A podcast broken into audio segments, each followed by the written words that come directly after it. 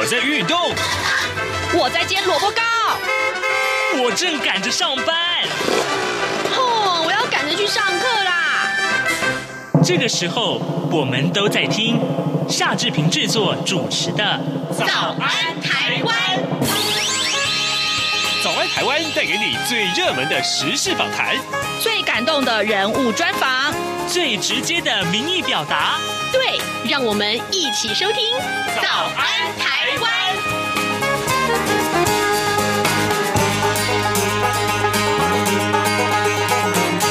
早安台湾，我是夏志平。今天是二零二二年的八月八号，星期一。哎，在台湾今天是父亲节哦，先祝各位。父亲们啊，这个真的是辛苦了，跟您说一声辛苦了。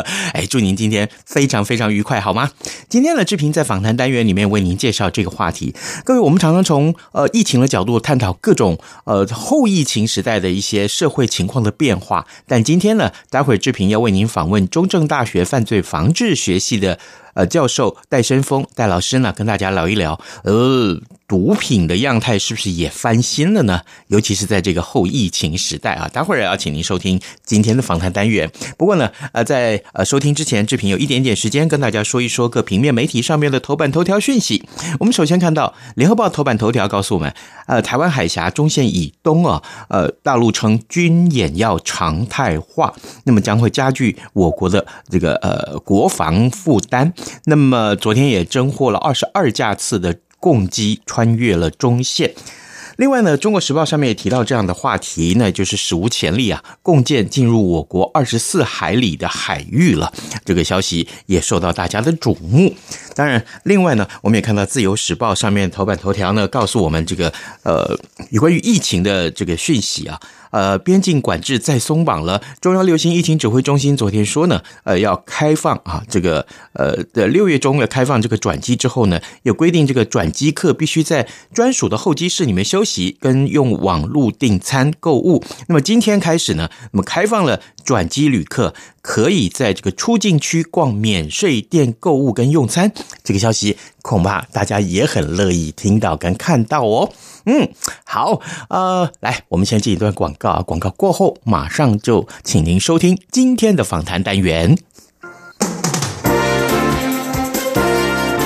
从两岸、国际、历史文化与财经等角度透视中国的《这样看中国》节目，每周一到周五晚间九点三十分到十点在中央广播电台播出。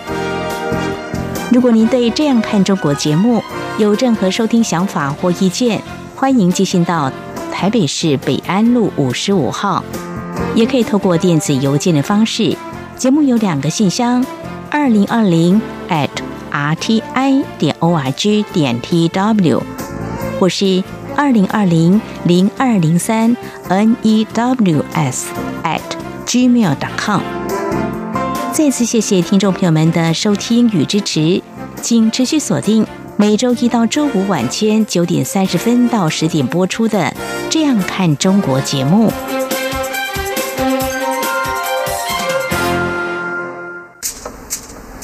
早安，台湾，正吃着什么样的早餐？吐司加火腿蛋，咬一口，然后收听中央广播电台。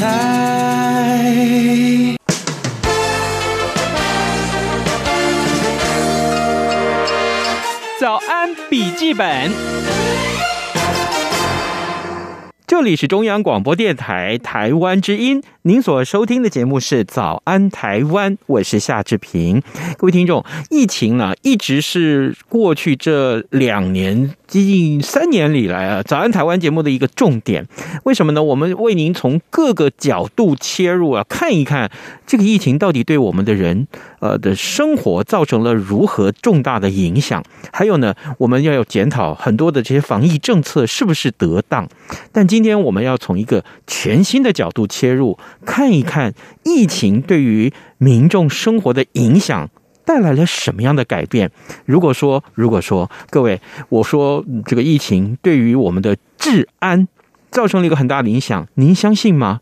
呃，谈到治安，也许大家有很多人是呃岌岌可危啊，觉得啊，这个跟我自己切身相关呐、啊。来，今天我们为您找到一位专家来聊这个话题，中正大学犯罪防治学系的戴申峰教授，我们请戴老师从治安角度来切入啊，聊聊。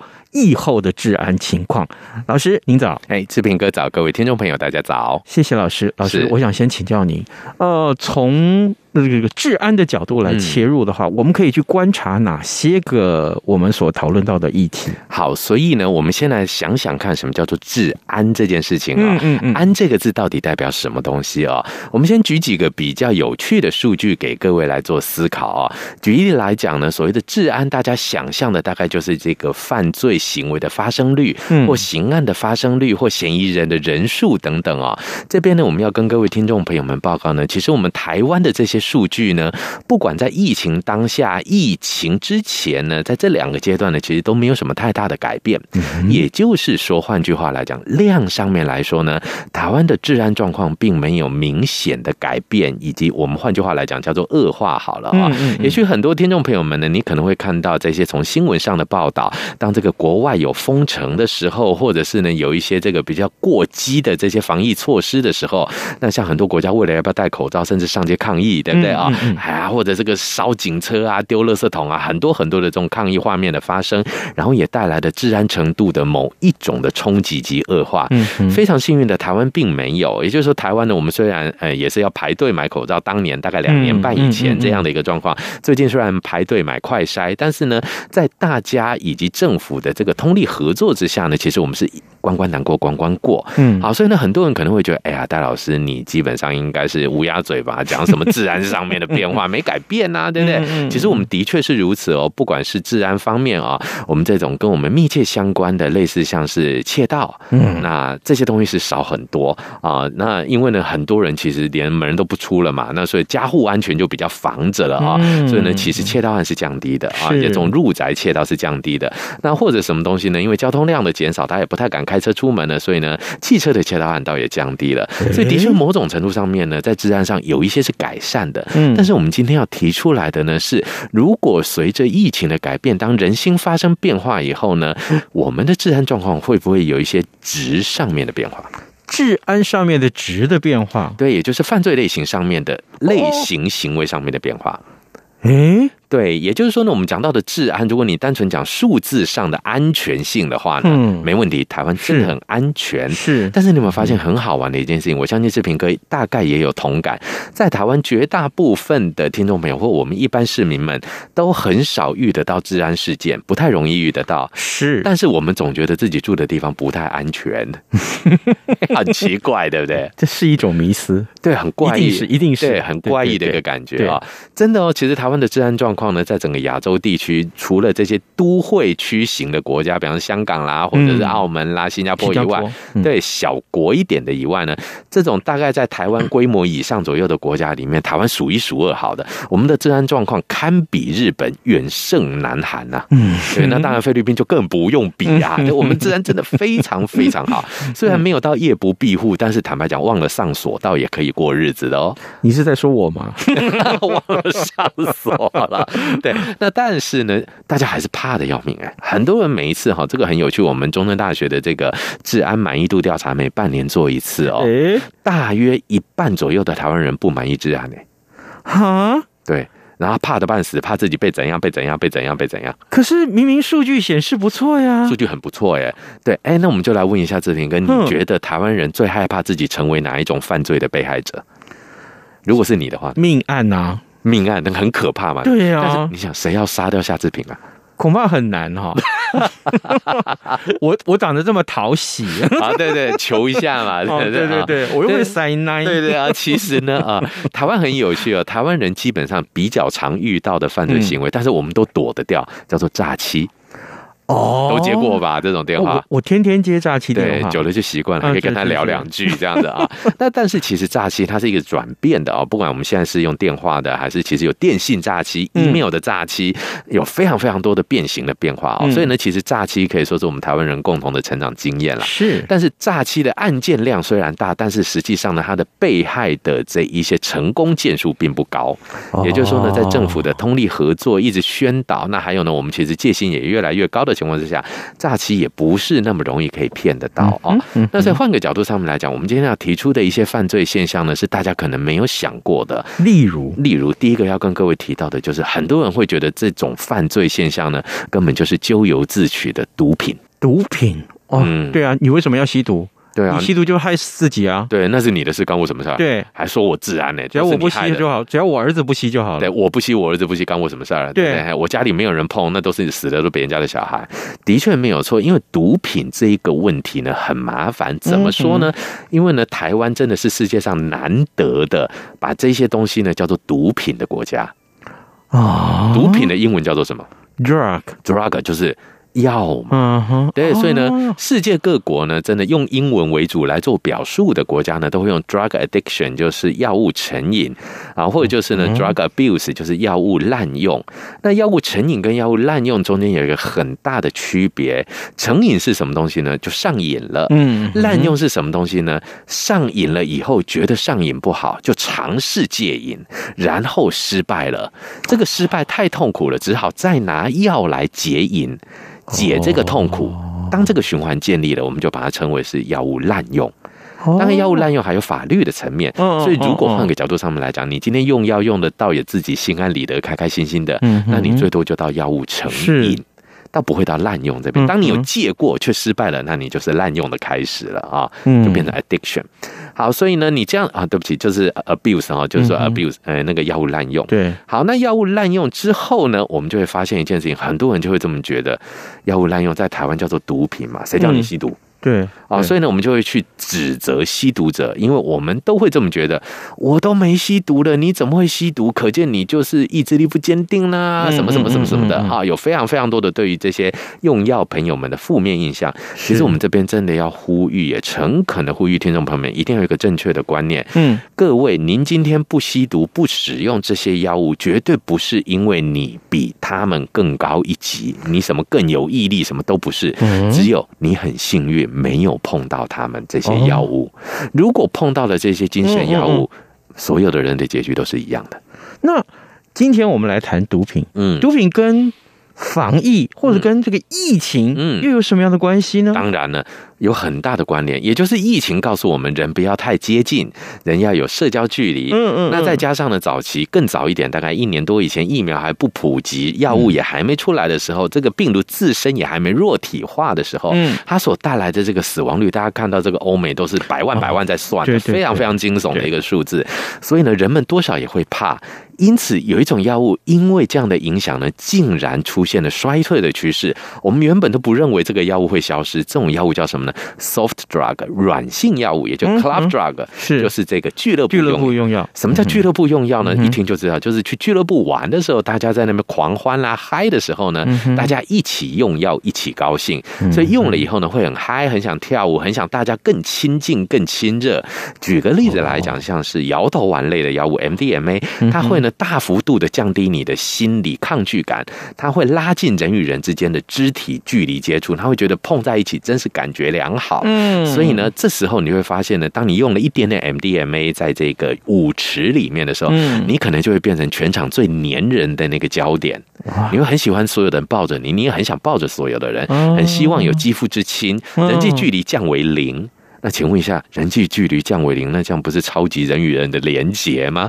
或者是这种传染我们所谓的 COVID-19 的这个疫情的风险度急剧上升？对，所以很奇特的事情发现了。这个在台湾其实坦白讲，因为我们真的对于疫情的反应守得太好了，嗯，台湾的前半场打得太好太好了，导致我们真的不知道后半场要怎么打。哦，所以呢，我们也忽略了，如果这样子的时候，会不会发生其他的衍生性的变化？嗯，我们看欧美的研究以及欧美的现状，发现呢，这些 soft drug，也就是这些软性的俱乐部药物呢，奇迹式的降低了、减少了，甚至它的一些新的带新的这些化合物的合成的速率也降低了，也就是新产品的推出呢，也渐渐的减速，似乎情况可以控制，可是。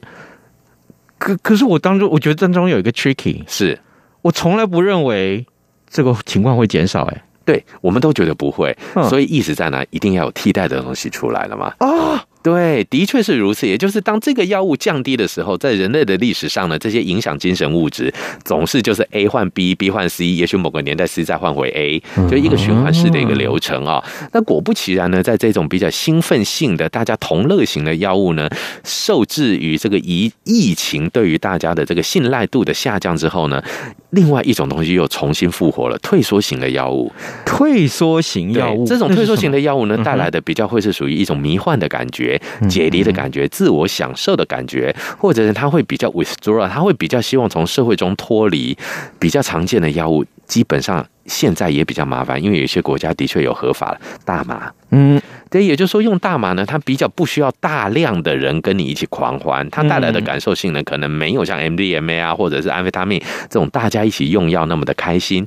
但是大麻它可以带来的是自我感受的解离，它可以是一个非常 isolated 的状态，就我今天是很独立、很孤立的状态，我也可以使用。嗯，那大麻本身呢是被查禁的，我们在台湾是二级毒品。对，但是呢，因为合成的关系，合成技术的渐渐的进步呢，有非常多的所所谓类大麻素出现，什么叫类大麻素？人搞出来的。大家都知道大麻是天然的，它是植物的嘛，就是在这个大麻花哦。嗯，所以呢，这个我每次演讲都会很好笑，都会问这个听众朋友们或者我的当场的这个观众说：“来，海洛因怎么来的？罂粟花提炼的。大麻怎么来的？大麻花也是一个植物，对不对？骨科碱怎么来的？骨科树的树叶跟树枝叶嘛，对不对？嗯嗯。请问这三种是不是都是素的？” 哎，对耶，都是素的耶，哦都没有荤的耶。哦，各位法师们，那你们哦，没有没有，我们 我们不要，我们有没有点亮另外一盏灯吗？我们会成为这个，我们会变罪人，呸呸呸，这个造口业。但换个角度上面来讲，这的确是植物性的一个产品。嗯，那植物性的产品呢，其实它的这个化学式的成分共通性是存在的啊。所以呢，这种化学式的共通性的成分呢，人们只要做微小的转变，嗯，就产生另外一种东西。但是这种东西呢，大自然没有，所以我们就把它叫做类，嗯，呃，就是类比的类啊，就是很像，但是不是。那所以呢，其实现在在欧美非常流行的就是这一种相对来讲比较是属于解离的，比较是属于个人享受式的毒品，叫类大麻素。那它有什么危害呢？不知道，重点就在我也不能告诉你原因在哪里，因为它是人创的。所以多久出来一款不知道，也许当人们注意到它的时候，它已经退流行了。所以它完全没有药理检验，没有毒性检验，什么都没有，它就这样直接推出，然后让我们的青少年使用，让我们的药物滥用成瘾者使用。所以它很有可能出现一件事情，这个最常见到的是前年在台湾曾经流行过的一个药物，这个药物还好。在我们注意它没多久，正要管制它的时候，疫情出现了，把它整个扑灭掉。强力摇头丸，强力摇头丸，对，强力摇头丸呢，基本上它是 MDMA 的衍生物质，但它的毒性未知，也是人类搞出来的。所以呢，当它开始流行的时候，台湾赫然间发现，当时强力摇头丸带来的这个死亡案例，短短一个月内可以突破十件以上。非而且都是年轻人，非常快的这一个，而且非常致命的一个药性，正要处理它，正要去做毒性分析，还好疫情出来，把这一种狂欢型的药物整个扑灭掉。那类大麻素在国外遇到的样态就是，你想想看，如果今天在俱乐部里用药，嗯，用了药以后，我产生不适应的症状，旁边至少有人嘛。对对，大家跳跳舞，看到我可能蹲下来或者躺下来了，会有求救的机会。嗯，但是我们今天用类大麻素是在家里面很轻松的状态用的时候，你真的发生什么事情，求助无门。因为房子里只有你一个人，对，你自己在 enjoy 这个药物的时候，那你不，你或者换句话来讲，你自己知道现在不舒服，你敢不敢求助？到警察那边，你怎么啦？因为我用了类大麻素，我相信警察第一件事情可能先把你扣起来。还有，我根本不敢找呼朋唤友，这个个来来来跟我一起吸大麻，对，没有错，因为疫情，对。所以呢，这样的一个一个一个情况呢，就会发现呢，在国外有很多这种毒品转变的案例出现呢。也就是什么呢？因为个人化的吸毒行为所带来的这一种毒品的紧急应变性就降低了。哇，嗯，那这种生命伤害性就出现了哦。因为其实这些类叉叉素，不管是类大麻素、类鸦片素、类什么什么，这些都是人弄出来的，所以大自然没有，也所谓大自然没有。这个意思最重要的就是说呢，目前的毒品资料库里面，我们不知道该怎么应对它。哇，这个观察好有意思哦。嗯，原先我们以为，呃，呃，严峻的疫情让大家不敢出门，是其实对于防疫是有帮助的，没错。但是原本大家对毒品的需求就在，于是乎没有办法呼朋唤友一起来嗨，只好自嗨。嗯，但没想到自嗨更危险。对，因为用的东西样态不一样。哇，所以这是一个我们从欧美都可以看到的一个现状哦。那回到台湾，现在当然我们现在疫情又有一点回温，大家都知道说应该要打这个最后一仗的这个状况的时候，如果最后最后一仗呢，我们又把它拖得太长了，这一种呃苦闷期的感受性拉得很长的时候，这种解离型的药物的需求就会上升。好，各位听众，今天早上志平为您邀请到中正大学犯罪防治学系的戴生峰教授，我们请戴老师为我们探讨这个比较新的角度，就是在呃疫情严峻之下，我们看到的这个呃疫后的治安问题，特别是我们先从呃毒品这个单项来切入，是除了毒品之外。老师，我也特别想请教你，还有其他的我们常常会习惯在这个防疫的时候所使用到的这些，不管是器具也好，相关的用品也好，也会有相关的观察或一些不同的现象吗？有这个呢，其实蛮有趣的，当然也是我们是从国外的案例引进来了啊。对，不过这个呢，台湾到目前还没有办法做到这件事情。什么东西呢？我们现在还不准把口罩拿下来，就像我们现在跟志平哥，我们在这个面录节目的时候，我们还是全部戴着口罩。所以换个角度上面来讲呢，其实大家都知道，口罩大概遮掉了接近整个鼻子的下半部跟嘴巴两颊左右，大概全部遮住了。眼睛一下就遮了，对，眼睛一下大概就没感觉了，大家就不知道这个表情啊。所以呢，在呃欧美国家呢，有的确发现类似这样的一个状况，就是当口罩取下后，嗯，两年后拿下口罩以后，你还读得懂对方的表情符号吗？哎呀！大家都没想过这个问题啊！那这个问题的滥伤呢，其实是曾经呢在日本的幼稚园里面发生的一种学生不适应行为。嗯啊，那其实这一次疫情伤害最大的一些语言，我们就讲语言来讲好了哈。其实日文可以排得上一种，原因在哪里呢？因为日本实际上它的日文的表现还蛮暧昧的，很多时候是要靠字里行间的语义，还有呢看他那个嘴型或表达的形态来去猜测意思。但是你把嘴巴遮起来了。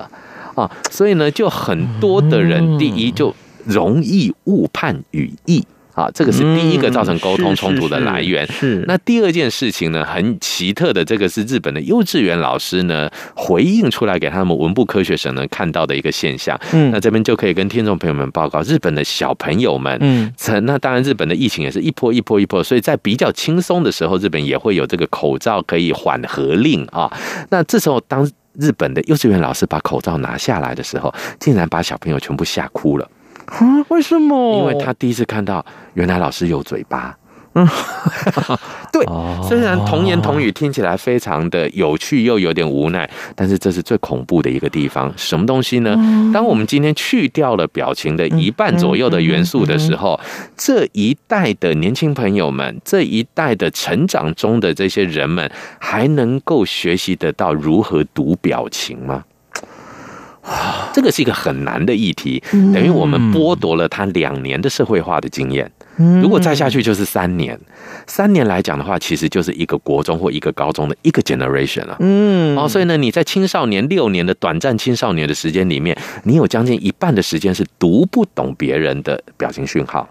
而且是在你，而且是在你成长的过程很重要一个发展人格也好，或去判读别人的一些呃表达的意思，好好好让你自己做出回应。没错。于是乎你判读不了，然后你也做不了回应。没错。或者你没有办法做出正确的回应。对，甚至是搞不好你也学习到另外一个更退缩的策略，就是我就干脆不用回应，因为我也有口罩啊。哦，对，反正我不回应对方也，你也不知道。对，哦，所以从这个角度来讲的时候呢，人们的表情判读，我合理的预测这么一件事情，未来表情判读学一定要变成必修或是主流。对，因为这个太难了。对于现在的小朋友来讲呢，其实表情判读这件事情，真的会是他未来人生中重大的挫折。嗯。让让我再讲一遍，我一定要一对这件事情印象深刻。表情判读学，对，未来会是孩子们人生中必修的一门课，一定要。而且各位家长们，这个一定会是非常辛苦的一门课程，因为这个一定要实际面对才有。再加上什么呢？我们还有所谓的线上课程，嗯、我们还有所谓的远距教学，这些都拉远了这些表情判读的机会。嗯。而人的表情判读是沟通的非常重要的一个手段。我们都知道呢，在人类沟通的这些历程，我们使用的这一些我们叫做管道里面呢，表情的真实度是最高的。我们基本上表情骗不了人，嗯，我们写字可以骗人，大家都知道写情书十句话有十一句是假的，对。你看琼瑶，你看写的多美，但琼瑶的爱情也是很坎坷啊，对不对？我没有写过，我不知道。对 对对，但是我们难难难不成大家觉得金庸写出来就是真人吗？那么想必来讲也都是文字是充满想象力的，所以真实性比较低。但是表情就不一样，表情坦白讲，我们很难对着自己不喜欢的人给他一个真诚的笑容。对，所以呢，皮笑肉不笑，那个真的是高段人才办得到的。哦，所以换句话来讲，表情判读其实是人际沟通正确性的决定线索。但是现在这个决定线索被剥夺了两年多，快三年了。小朋友不会之外呢，其实更恐怖的事情会发生什么呢？国外就有这种案例，案例是什么呢？当我们把口罩拿下来以后，搞不清楚，因为我们两三年没看过对方的嘴巴了，突然间发现原来他都在口罩后面冷笑。有些时候是新进员工，比方说新员工进来这两三年，我也没看你口罩拿下来过，所以呢，拿下来突然间发现，原来你在讲话的，你在跟我讲话的时候，嘴巴嘴巴会抽动啊！你现在是怎样产生冲突了？这些也是发生的哦。也就是说，除了我没有办法判读这个呃对方的情绪之外，是其实还有可能会造成很多生活上的冲突。对，没有错，因为呢，我们会脑补这个对方的情绪。也就是因为我们口罩虽然把它罩住了，但是我们这个脸还是整整体的一个整体形象的认知嘛，所以这时候你还是整体形象会去觉得，哎，你现在嘴巴可能应该是什么样子，去推测我们的情绪反应，去推测我们的情绪的探测。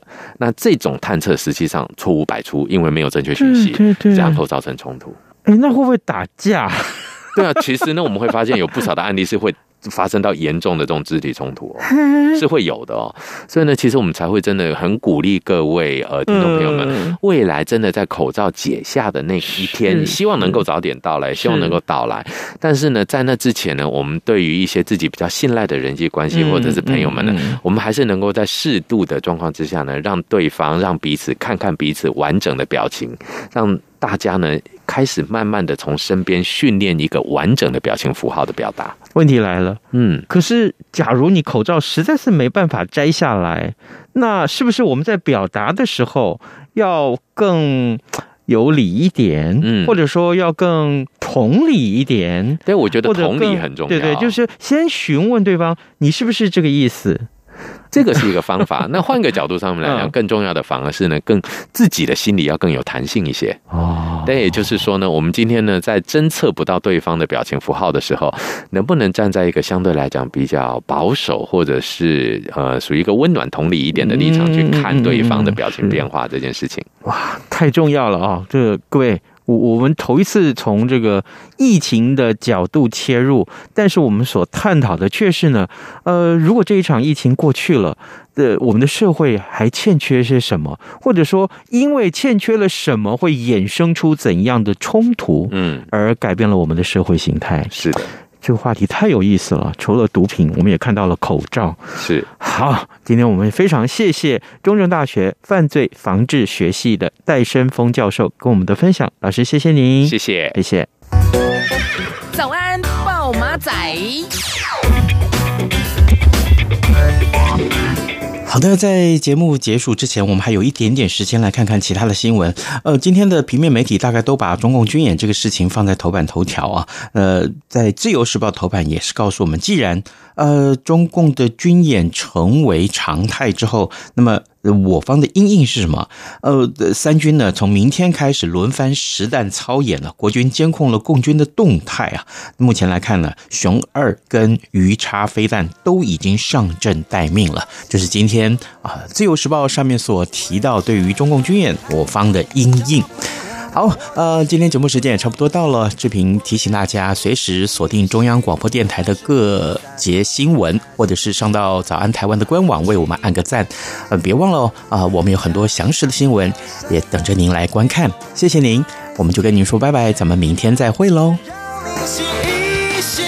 反正过了十二点，好多一样被丢弃。